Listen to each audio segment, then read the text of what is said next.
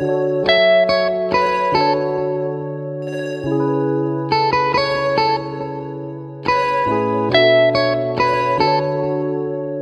guys，大家好，我是慧。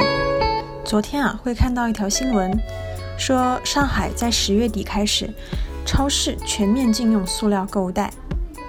中国从二零零八年开始实施限塑令，今年呢又公布了关于进一步加强塑料污染制品的意见，要求在二零二零年、二零二二年、二零二五年三个节点，确保大量减少塑料制品的使用。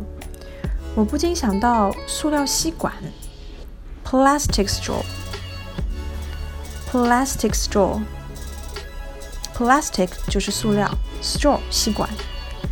它好像是我们生活中离不开的用品之一。当然，塑料吸管的发明确实给我们的生活带来了很大的便利，它轻便易携带，而且制造成本低，实在是好用。但近几年关于塑料吸管的讨论也一直不断，因为生产中的污染、大量的一次性使用后的丢弃而产生的不可降解垃圾，让我们的地球不堪重负。在做饮品的行业里，我们也对这个问题有所思考。到目前为止呢，已经有不少的商家不再提供塑料吸管了。目前会见到的比较多的替代品有以下几种。第一个，glass straw，glass straw，玻璃制吸管。它的优点是颜值高，缺点呢就是容易碎。第二个，stainless steel straw。Stainless steel straw，不锈钢吸管，它的颜值也不错，还不容易碎。以上两种吸管大多数是堂食的时候使用的比较多，如果是外带产品，可能使用成本会比较大。所以外带产品使用 paper straw，paper straw，纸质吸管的比较多。但纸质吸管最大的问题是遇水容易变形变软，一杯冰美式喝久一点，入口都能尝到纸张的味道了。那体验可不太好。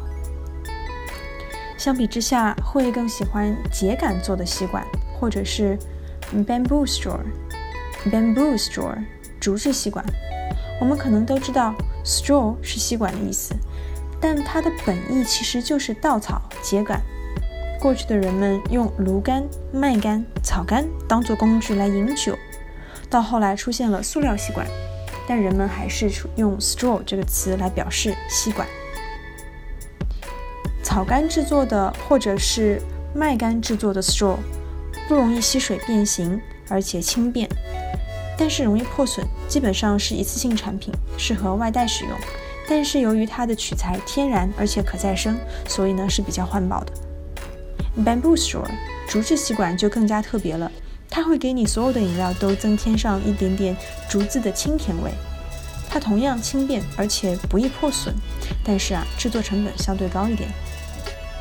会在网上看到还有 silicon straw Silicon straw，硅胶吸管，但我想那个味道，嗯，应该不会太好吧。我们的一个小小的举动也将会产生很大的作用。除了塑料吸管，我们还有可以有这么多的选择。那你们会 pick 哪一个呢？好啦，这一期就聊到这儿，下期见。